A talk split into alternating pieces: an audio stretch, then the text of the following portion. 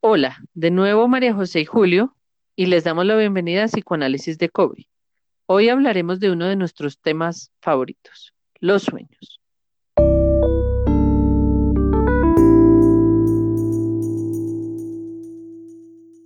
¿Quieren saber qué significa lo que soñaron anoche? Vamos a ser honestos, es probable que en este episodio no encuentren la respuesta. ¿Han tenido curiosidad sobre por qué o para qué soñamos? Nosotros también. Y de hecho, esta pregunta ha guiado el debate científico acerca de los sueños por muchos años. En este episodio vamos a hablar de las reflexiones que han animado este debate y que tiene por decir el psicoanálisis al respecto.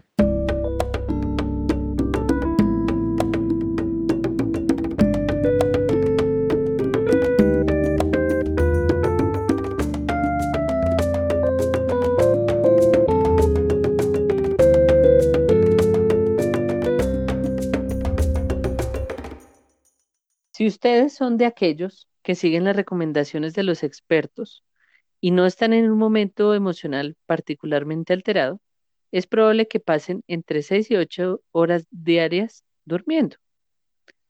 Es decir, la tercera o la cuarta parte de sus vidas pasa en un estado psicológico muy particular, del que usualmente poco nos damos cuenta, pero que tiene una enorme importancia.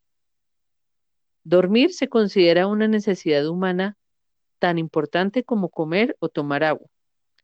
Y seguramente esto no es sorprendente, pues es evidente que el cuerpo necesita descansar para continuar trabajando, pensando o haciendo lo que quiera hacer.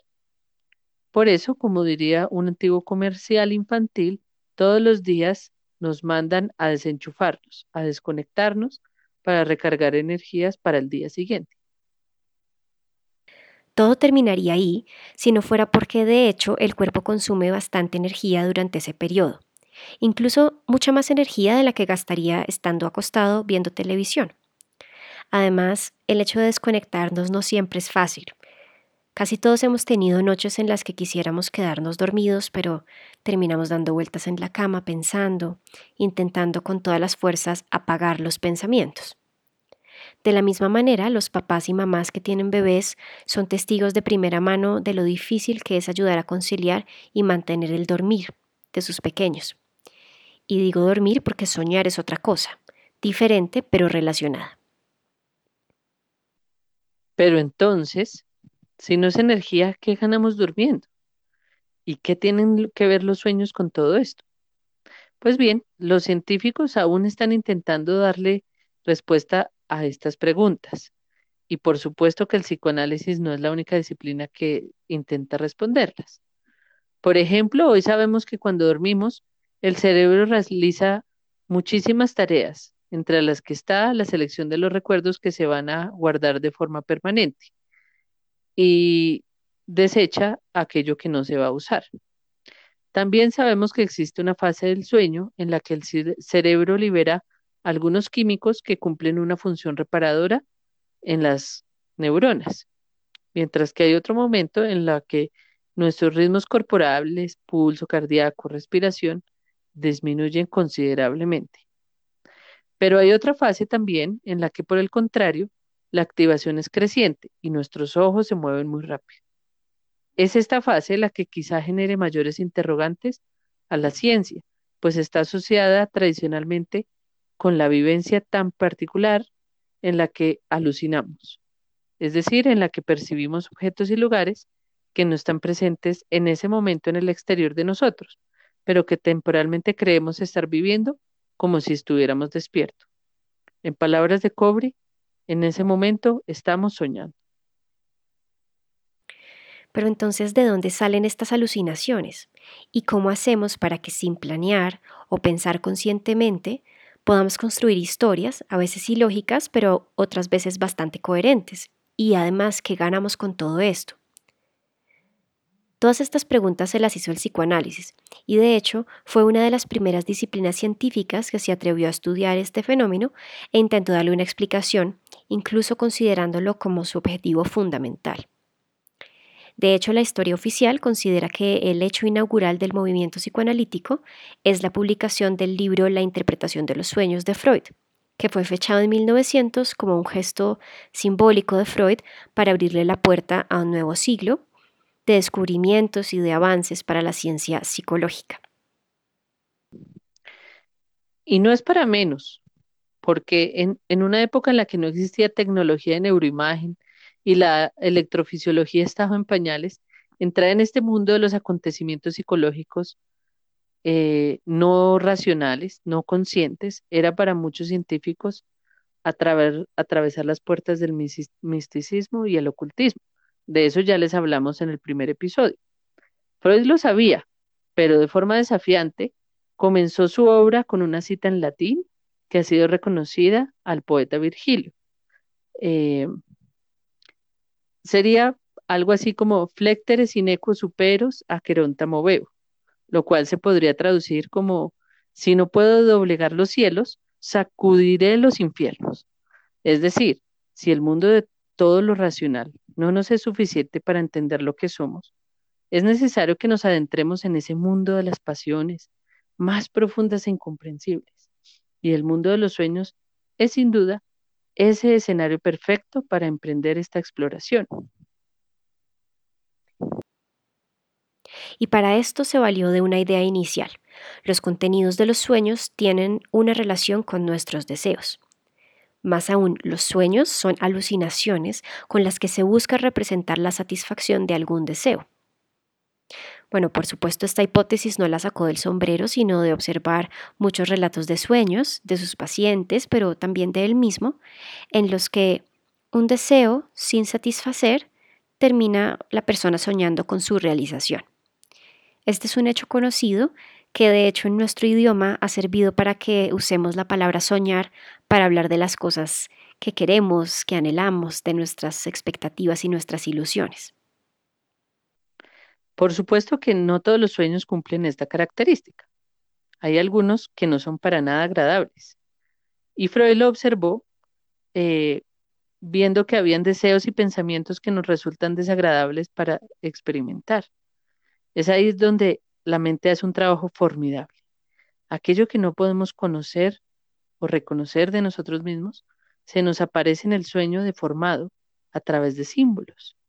¿Y por qué? se preguntarán. Pues porque si se nos apareciera tal como es, nos despertaríamos angustiados. Y así podríamos entender lo que pasa con las pesadillas. Nos despertamos cuando algo en el sueño no pudo ser adecuadamente simbolizado y es demasiado desagradable. Aquí entramos entonces en una de las premisas importantes que actualmente está estudiando con mayor énfasis el campo del neuropsicoanálisis. La premisa dice que el soñar es el guardián del dormir. Es decir, que si no pudiéramos soñar, las demandas permanentes de nuestro cuerpo nos despertarían para pedirnos que, por ejemplo, comamos, bebamos, nos arropemos con la cobija, tengamos sexo o sigamos resolviendo el problema que tenemos en el trabajo. Soñar desde esta perspectiva entonces nos permite esperar por lo menos hasta el día siguiente para resolverlo todo. Pero bueno, claro que hay mucho más que decir sobre los sueños. Luego de la Primera Guerra Mundial, los soldados regresaron a sus casas soñando permanentemente con hechos muy dolorosos vividos en la guerra eran algo así como recuerdos permanentes, inevitables, que no podían evitar soñar. Por supuesto, los psicoanalistas se percataron de esto, y muchos pensaron que la teoría de los deseos ya no servía. ¿Cómo es posible que se obtenga alguna satisfacción de soñar hechos tan dolorosos de forma repetida? Esto abrió el camino a nuevas hipótesis. Algunos autores, como Sandor Ferenczi y Ángel Garma, pensaron que los sueños eran intentos de la mente para elaborar traumas psicológicos, es decir, para darle un sentido o un significado a las cosas que nos han resultado más dolorosas de vivir. De una manera semejante, y es una de las teorías que más nos gusta a nosotros, tiene su origen en el constructo de Melanie Klein de mundo interno. Melzer y Bion dicen que la mirada, tienen una mirada de los sueños en, en la cual los sueños no son simplemente un lugar en donde se puede hacer visible lo reprimido o donde se aloja una evidencia de un pasado estático, sino que son escenarios dinámicos en donde se crean nuevas cosas y más importante, se piensan y se procesan emociones y pensamientos. ¿Quién no ha tenido ideas grandiosas durante un sueño? Inspiraciones creativas que no hubiéramos logrado tener en la vigilia. Para ellos, soñar entonces es pensar. La emoción y el pensamiento no son opuestos, están íntimamente relacionados. De cierta manera, esto abrió el camino para entender que en los sueños podemos ver una forma distinta en la que funciona el pensamiento, no solamente con palabras, sino a través de imágenes sensoriales. Esta teoría surgida hace más de 100 años, a partir de la escucha terapéutica, se acerca en su esencia a ideas surgidas luego de la aparición de la tecnología de neuroimagen, desde otra vertiente, por supuesto, más experimental de la psicología, la teoría de simulación de amenazas. Esta teoría propone que la función evolutiva de los sueños es hacer simulaciones de posibles situaciones peligrosas, en un intento de encontrar soluciones a problemas que nuestro pensamiento vertical o racional no ha podido resolver.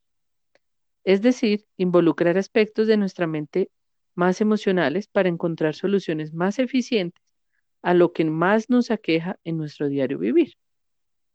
De ahí la expresión voy a consultarlo con la almohada. Y es que sin duda, en ocasiones, soñando encontramos una forma de sabiduría que se nos ve restringida en nuestra vigilia. Quizá por eso en algunas culturas prefieren pensar que son los dioses los que nos construyen los guiones para que nosotros los veamos y los interpretemos como mensajes. Pero lo que ahora parece descubrirse más bien es que parte de nuestro cerebro y de nuestra mente, a los cuales difícilmente escuchamos en la vigilia, se manifiestan de esta manera para nosotros mismos. Pero, ¿qué podemos decir de la experiencia del soñante? Autores psicoanalíticos como Donald Winnicott, Masud Khan y Christopher Bolas han decidido centrar sus investigaciones en este aspecto que realmente no se estudia mucho y es cómo nos tratamos a nosotros mismos durante un sueño. Si nos saltamos algunos dilemas filosóficos, una de las preguntas, una de las mm, propuestas psicoanalíticas más importantes es reconocer que nosotros mismos somos los que creamos los escenarios, los guiones y los personajes de los sueños. Y por supuesto no puede ser de otra manera porque todo se origina en nuestra mente a partir de nuestras experiencias, nuestros anhelos y pues también las características de nuestra personalidad. Podríamos decir entonces que nuestro lugar principal en el sueño es como director y guionista, pero además aparecemos con mucha frecuencia como actores e incluso como protagonistas de los sueños. Entonces, uno de los vértices de eh, aproximación que nos sugieren estos autores es mirar cuál es el lugar que nos damos a nosotros mismos durante el sueño y la relación con el lugar que pensamos que deberíamos tener en nuestra vida cotidiana. En ese sentido, algunos sueños hacen del protagonista un actor importante que busca y consigue lo que quiere, pero en otros casos nos vemos forzados a sufrir catástrofes, historias de confusión y terror, o simplemente vivimos experiencias de rechazo y burla. ¿Será entonces que nosotros mismos somos los que de alguna manera terminamos atacándonos o adulándonos. Bueno, finalmente quisiéramos hablarles de un aspecto aún menos explorado, pero que nos resulta muy interesante. Es eso que Donald Meltzer ha llamado la geografía de la mente.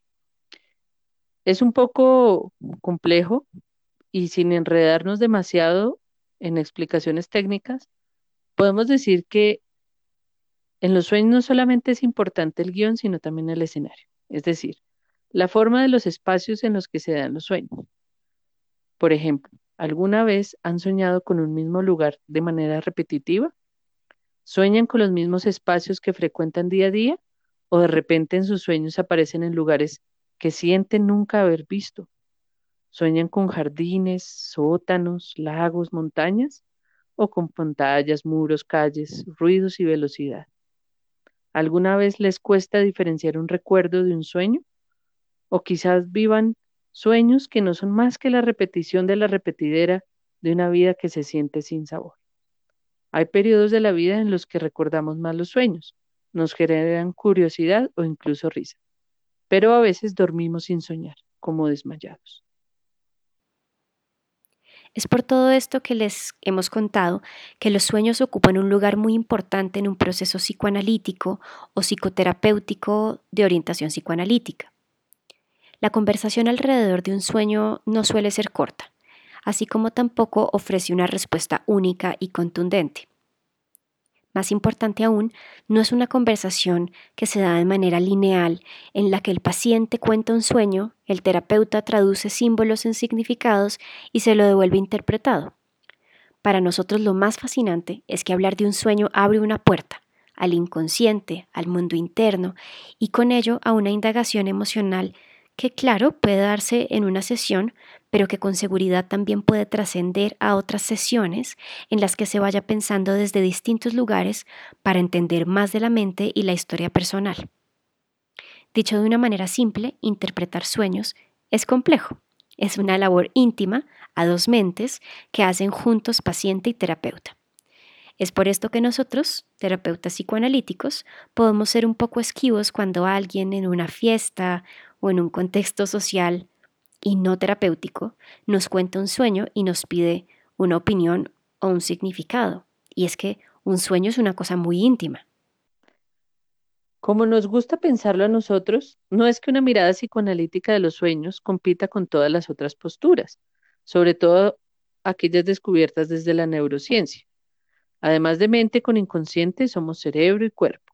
No seríamos sin ellos nada y tampoco soñaríamos sin ellos. Incluso una de las explicaciones más básicas para este fenómeno de los sueños es innegable, así como para Freud en 1900. Comer algo pesado en la noche, que genera una difícil digestión, tendrá un impacto en lo que se sueña.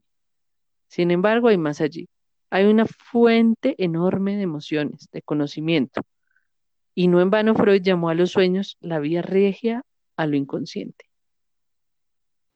En fin, es posible que la tarea investigativa de los sueños, que fue iniciada por los místicos, la retomaron los artistas, la han explorado el psicoanálisis y solo recientemente abierta al paradigma experimental, sea un mundo complejo que creemos que no se puede abordar solamente desde un punto de vista y que nos deja más preguntas que respuestas. En todo caso, nuestra invitación para el día de hoy es a la curiosidad y el interés por lo que pasa en cada uno de ustedes durante casi la tercera parte del día que se la pasan durmiendo y que seguramente puede abrir las puertas para aprender mucho más de nosotros mismos y de nuestras vivencias. Para aportar esta búsqueda, les traemos entonces, como siempre, un clásico y un contemporáneo. Un buen estudio clásico tradicional de los sueños es el libro Vida onírica de Donald Meltzer. Y si les gusta el cine tanto como a nosotros, les recomendamos mucho la película Sueños de Akira Kurosawa. Finalmente, también quería mostrarles un libro en el que se compilan muchas investigaciones entre neurociencias, psicoanálisis y los sueños. Es un libro editado por Peter Fonagy que se llama The Significance of Dreams Bridging Clinical and Extraclinical Research in Psychoanalysis. Lo pueden encontrar en bases de datos. Además, estas recomendaciones se las vamos a dejar en nuestro Instagram como siempre. También los invitamos a que nos sigan en Instagram, que estamos generando una conversación interesante alrededor de los episodios. Eh, y bueno, eso va a ser todo por hoy. Nos escuchamos en una próxima ocasión.